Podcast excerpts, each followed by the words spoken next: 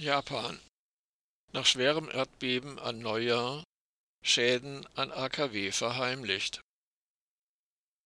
In Japan erschütterte ein schweres Erdbeben mit Tsunami am Neujahrstag die westjapanische Küstenprovinz Ishikawa. Die Tsunamiwellen erreichten beim Auftreffen an die Küste eine Höhe von bis zu drei Meter.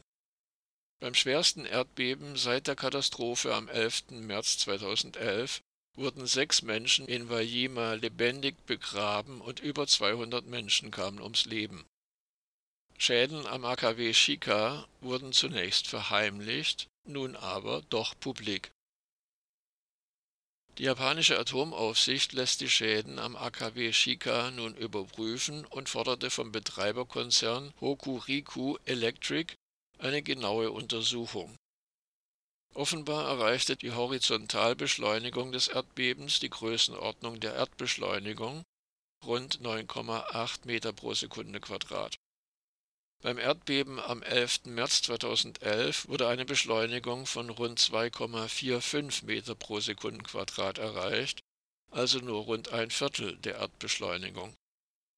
Zum Vergleich, beim Beben von Christchurch Ende Februar 2011 wurde eine Horizontalbeschleunigung von 220 Prozent der Erdbeschleunigung gemessen, 21,56 Meter pro Sekunde Quadrat.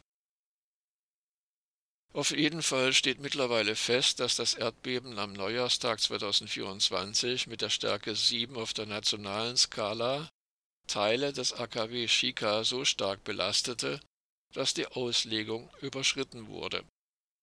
Teile der Küste in der Nähe des AKW wurden um rund 200 Meter verschoben. Das Atomkraftwerk mit zwei Reaktoren befindet sich nur 70 Kilometer Luftlinie entfernt vom Epizentrum des Bebens. Beide Reaktoren sind seit dem vierfachen Supergau vom März 2011 außer Betrieb. Die Beschädigungen belegen erneut, dass Atomkraftwerke in Japan nicht sicher sind.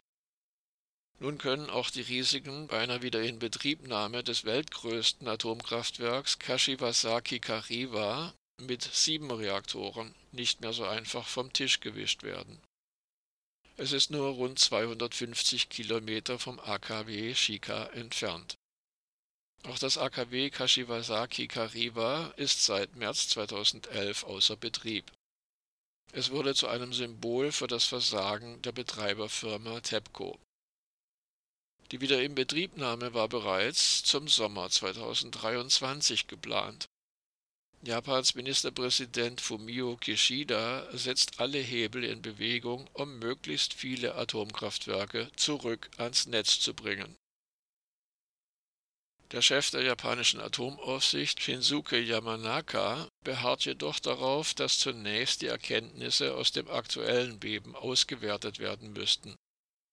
Die dazu erforderlichen seismischen Untersuchungen könnten Jahre dauern, sagte Yamanaka. Damit wäre eine baldige Wiederinbetriebnahme des AKW Shika ausgeschlossen